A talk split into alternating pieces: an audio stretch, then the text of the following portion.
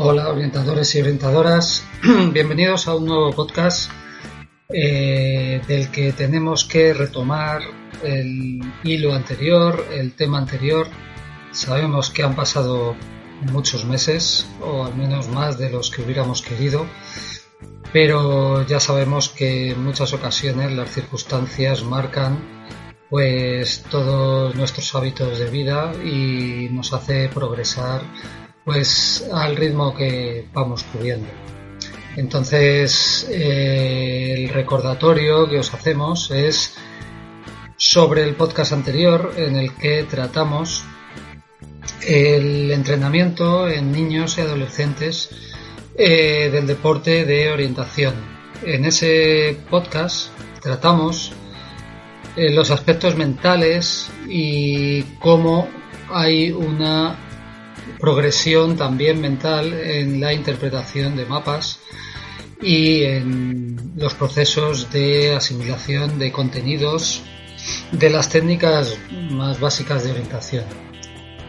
En definitiva, cómo funciona el cerebro en esas edades para ir asimilando correctamente pues todas esas técnicas mm, básicas en ocasiones, más avanzadas en otras, para poder ir desarrollando este deporte. Como eh, os prometimos, nos queda retomarlo con la parte más física, es decir, la que trataría más de cómo entrenar a aquellos niños y adolescentes desde el punto de vista físico para las actividades de orientación. Eh, retomamos un poco aquellas preguntas que hicimos al principio del primer podcast y esta será que cómo debería ser el entrenamiento de un niño adolescente aplicado a la orientación desde el punto de vista físico, de si hay mitos o no en el entrenamiento de fuerza y resistencia en edades tempranas y de si la técnica es mejor trabajarla aislada o tendría que estar integrada en todo el proceso de entrenamiento.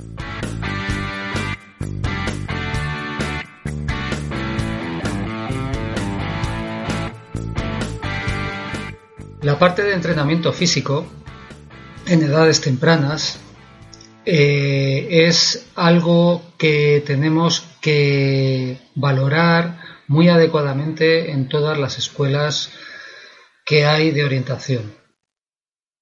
Vimos en la primera parte los procesos mentales, como ya os hemos comentado, y cómo puede interpretar un niño un mapa. Eh, pero físicamente, ¿qué tenemos que tener en cuenta?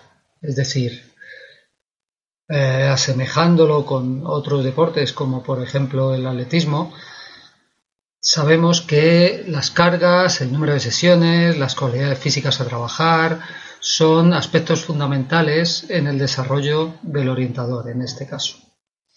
Bien, pues empezaremos diciendo que el entrenamiento de un joven no puede ser el entrenamiento de un adulto en reducido. Podríamos pensar que reduciendo las cargas de un adulto, pues podríamos adecuarlas a un joven o adolescente. Sin embargo, las cualidades madurativas de cada edad hay que tenerlas en cuenta a la hora de aplicar cargas de trabajo y esto es lo suficientemente importante como para comentarlo en un primer lugar de forma específica. La orientación, como todos sabemos, es un deporte de resistencia y esto va a ser el primer asunto a tratar cómo trabajar la resistencia y en concreto cómo la aplicaremos a la orientación en niños y jóvenes. Correr, así, sin más, puede ser aburrido. Lo sabemos los que trabajamos con adolescentes y que, por mucho que en ocasiones lo intentamos y les hacemos querer ver, si el planteamiento es tipo carrera continua o algo similar, acabaremos por quedarnos solos con la motivación o casi solos con solo algunos adeptos o empleados a, la causa. Eh, sin embargo, el ser humano está, digamos, diseñado para correr y andar, aparte de saltar y lanzar. pero sus principales actividades que han hecho a lo largo de muchísimos años los seres humanos, antes de llegar a estar más desarrollados, eran la capacidad de poder desplazarse de una forma más rápida en ocasiones y otra forma más lenta en otras, es decir, correr y andar. De ahí que el niño siempre quiera jugar y ser y normalmente es receptivo a, los juegos de desplazamiento, pero siempre con una finalidad concreta. Es decir, si a un niño le pones a correr detrás de un balón, detrás de un compañero para pillarle, o detrás de cualquier otra cosa que atraiga su atención, todos sabemos muy bien que hay una motivación que le hace correr algunas veces hasta la extenuación.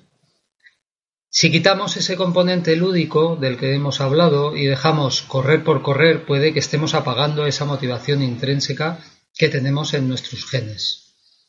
Afortunadamente, la orientación es una carrera ligada al descubrimiento, a la aventura y a encontrar algo. El desarrollo de la resistencia va a darse por el propio deporte en sí, al igual que en otros deportes como por ejemplo los de balón.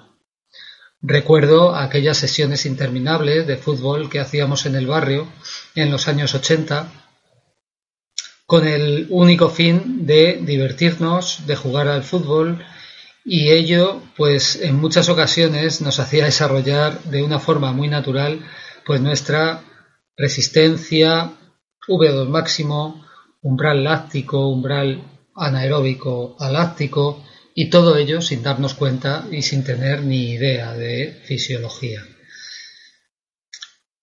Eh, el planteamiento de ejercicios de orientación en los que promovamos el desarrollo de la resistencia basada en encontrar balizas o cualquier otro juego ya de por sí va a ser la mejor forma de desarrollar la resistencia. Sin embargo, una vez conocido el deporte y si hemos de sistematizar el entrenamiento en el adolescente, veremos que habrá que dar variedad y eficiencia al entrenamiento más específico.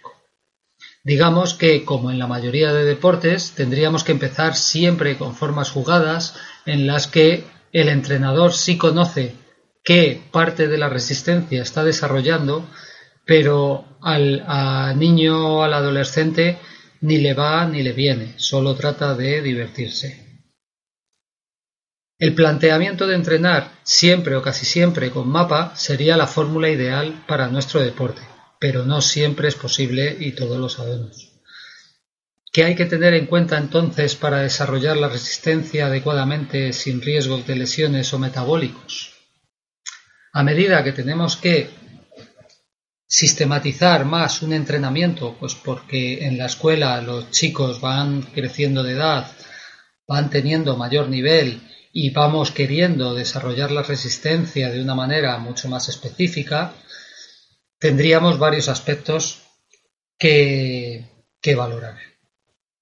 Lo primero a tener en cuenta, y que ya comentamos en su momento, es plantearnos en edades más tempranas la orientación como una actividad deportiva más.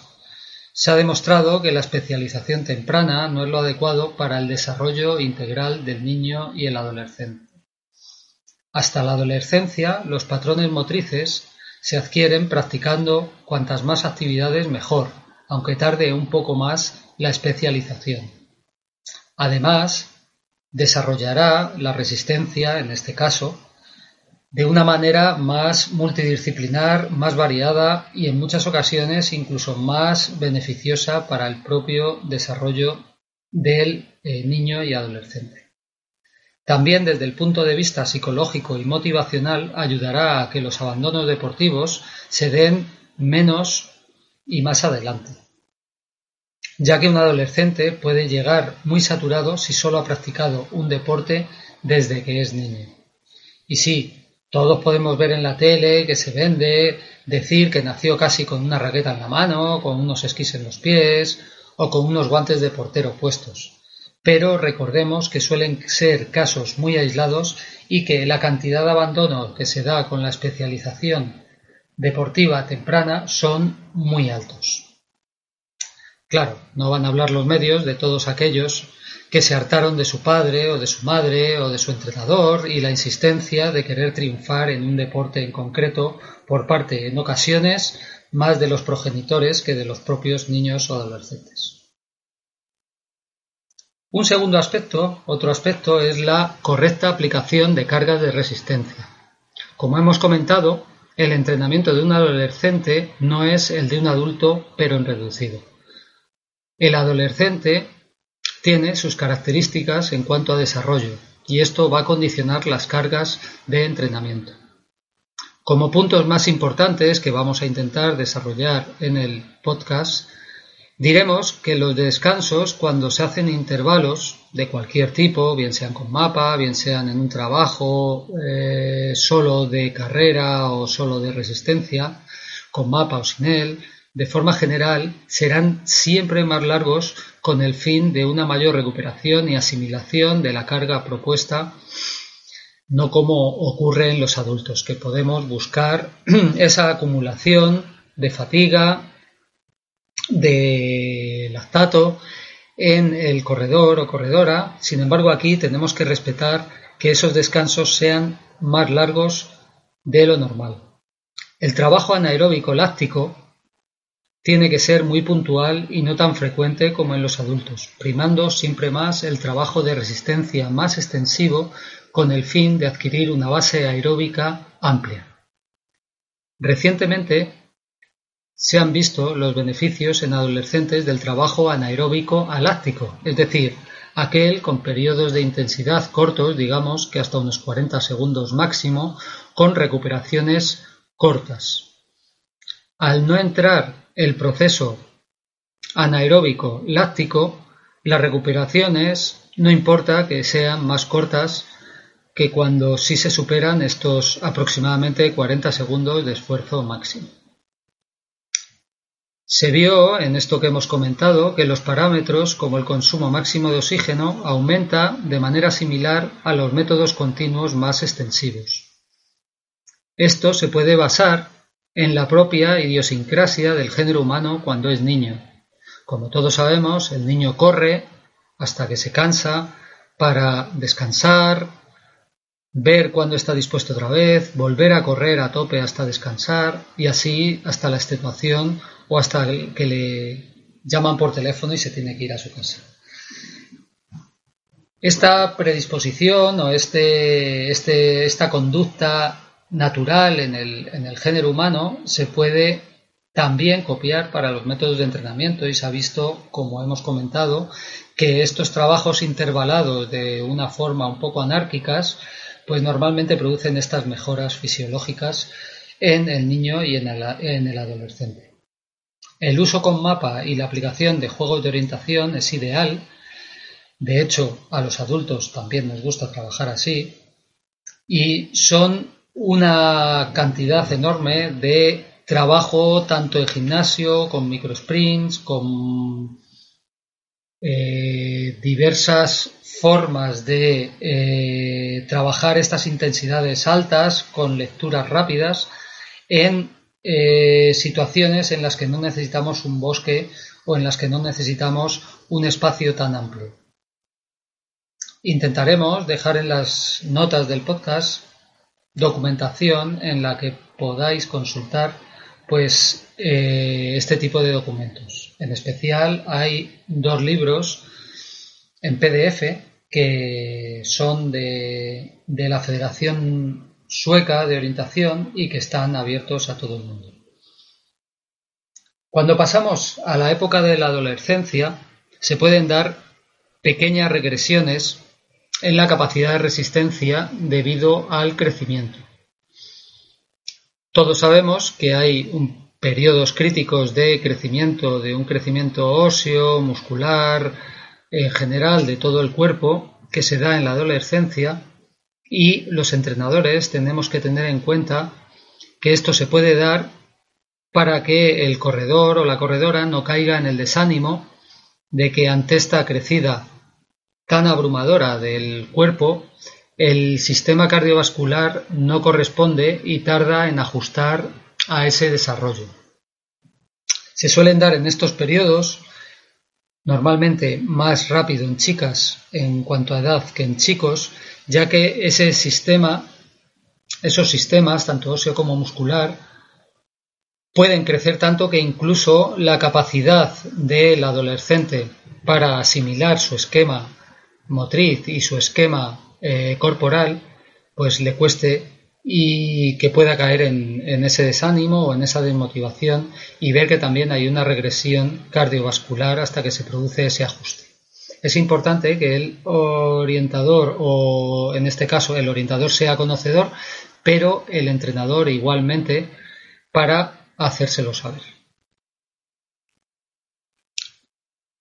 Bueno, habiendo hablado de forma general de la resistencia, podemos pasar a hablar de otra cualidad física muy importante en la orientación, que es la fuerza. Como sabemos, es una cualidad física básica que se caracteriza por aplicar esa capacidad muscular que tenemos en el desplazamiento, en este caso, por unos terrenos que normalmente son irregulares, que hay que subir, hay que bajar y por lo tanto difiere bastante de otros deportes como puede ser el atletismo. De ahí que la fuerza en los miembros inferiores sea algo determinante a la hora de trabajarla en adolescentes para poder progresar mejor en los terrenos boscosos. Otro aspecto importante dentro de la fuerza, aparte de la eficiencia en este tipo de terrenos, es la prevención de lesiones y la mejor recuperación muscular, así como el ahorro y la economía de esfuerzo. Hay muchos mitos sobre la fuerza y los niños y adolescentes. Vamos a ver los más comunes. Trabajar la fuerza demasiado pronto limita el crecimiento aunque suena a los años 80, podemos decir que todavía hoy en día podemos oír este, este tipo de mito. La fuerza bien trabajada va a hacer todo lo contrario, como es la fijación de calcio en los huesos y tener un correcto metabolismo óseo y músculo tendinoso. Aparte, se ha demostrado la capacidad que tiene el músculo de hacer una regulación endocrina mediante las mioquinas, que son las propias hormonas que figuran en el músculo esquelético. De ahí que eh, tengamos que desmitificar lo del trabajo con fuerza y apostar por este trabajo de una forma, por supuesto, regulada y aplicada adecuadamente a las edades concretas con las que vayamos a trabajar. Otro mito es que nunca hay que trabajar con peso adicional en los adolescentes. Esto tampoco tiene ninguna base científica y lo único que cuenta es que se haga una correcta ejecución de ejercicios con peso y utilizar las cargas adecuadas al desarrollo del corredor o la corredora. Para hacer un correcto trabajo de fuerza sí que hay que tener en cuenta varios aspectos que nombramos a continuación. Con dos sesiones máximo por semana en adolescentes es más que suficiente para hacer su aplicación correcta al deporte de orientación. Yo diría que también para adultos, ya que la fuerza es una cualidad, digamos, agradecida en cuanto a ganancia y mantenimiento. Otro aspecto sería que el trabajo debe empezar siempre con ejercicios con el propio peso y con la técnica correcta. Sabemos que en orientación tenemos que hacer un trabajo de fuerza relacionado con nuestro propio cuerpo, que es el que vamos a desplazar por el bosque o por los terrenos montañosos. De ahí que la aplicación específica sea trabajando con nuestro propio cuerpo. Sin embargo, lo trataremos de hacer de la manera más funcional posible, es decir, en un modo en el que sean patrones motrices parecidos a los que luego vamos a aplicar en la carrera de bosque y también un trabajo multiarticular, no trabajos muy específicos de determinados grupos musculares para su posterior adaptación al bosque. El trabajo más específico de ganancia de fuerza quedará para más adelante, en el que sí que podremos trabajar mejor otras cualidades de fuerza mediante pesos añadidos que lo dejaremos para una fase posterior en la que hayamos ya encontrado una base de fuerza lo más adecuada posible mediante estos movimientos de fuerza funcional y de fuerza multiarticular. No ocurriría nada si se trabajara con peso adicional de una forma temprana, pero tampoco tiene mucho sentido emplear sesiones con riesgo de lesión por una mala ejecución si el entrenador no puede estar en las sesiones de un deporte principalmente de resistencia. Sentadillas con peso, peso muerto, siempre serían adecuados, pero con una supervisión adecuada por el entrenador al corredor o corredora de orientación. Otro aspecto más sería que el desarrollo de fuerza, llamémosle natural, mediante cuestas de todo tipo, carreras por montaña, carreras por suelos distintos, sería importante desarrollar en estas edades. El mítico corredor de orientación de los 80 y 90, Jorgen Mortensen, que fue campeón del mundo varias veces, en aquellas, aquellos años en los que los mundiales eran solo cada dos años y no había tantos eventos internacionales, comentó en una ocasión que su capacidad de correr rápido en bosque venía de hacer todas sus carreras y entrenamientos de niños siempre y desplazamientos por terrenos boscosos de una forma natural. Es decir, los niños jugaban siempre en el bosque, más que ahora, entiendo, y esa naturalidad, decía Jorgen, que era lo que le había dado esa capacidad de haber eh, conseguido todos sus éxitos internacionales en orientación, además de otros éxitos en atletismo. O también podemos pensar, por ejemplo, en los indios tarahumara que carecen de gimnasios y que sus éxitos en las carreras de montaña están más que probados de una forma lo más natural posible, solo por los desniveles, desniveles que tienen en su zona. Bien, con todo lo expuesto podemos sacar unas conclusiones de aplicación al entrenamiento de jóvenes y son las que consideramos más importantes. Son las siguientes. Primero, adecuar la técnica al desarrollo cognitivo es fundamental no tener prisa en hacer cosas difíciles va a ayudar a todo el proceso, incluyendo la motivación. La escalera sueca, de la que hemos hablado, es una gran referencia a seguir en el aprendizaje por niños y jóvenes. El segundo punto, o segunda conclusión, sería conocer la situación emocional y cómo funciona el cerebro del niño y adolescente y cómo va a ser determinante para saber cómo puede reaccionar ante éxitos y sobre todo fracasos, como vimos en la primera parte de esta serie. ¿Qué motivaciones le pueden mover a seguir entrenando o abandonar o dejarlo temporalmente?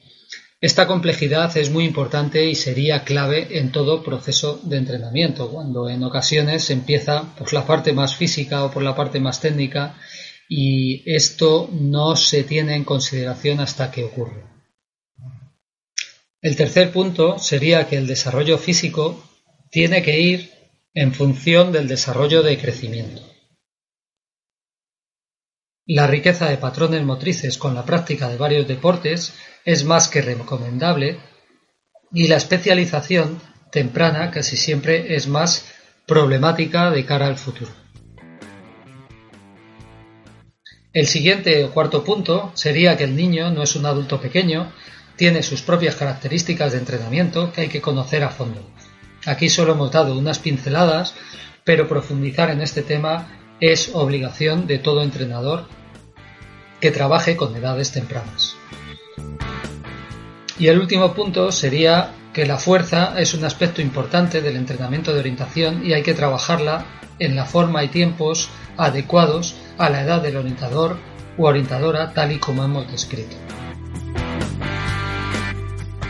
Y hasta aquí esta segunda parte del podcast de trabajo con edades tempranas en orientación. Esperamos no tardar tanto en emitir otro tema del que ya os informaremos, tratando siempre de divulgar hasta donde sepamos aspectos de nuestro deporte, de nuestro deporte y siempre intentando basarnos en estudios fehacientes y estudios recomendados y lo más actualizados posibles. Muchas gracias por estar ahí y os esperamos en la siguiente entrega de Orientación y Salud versión podcast. Saludos.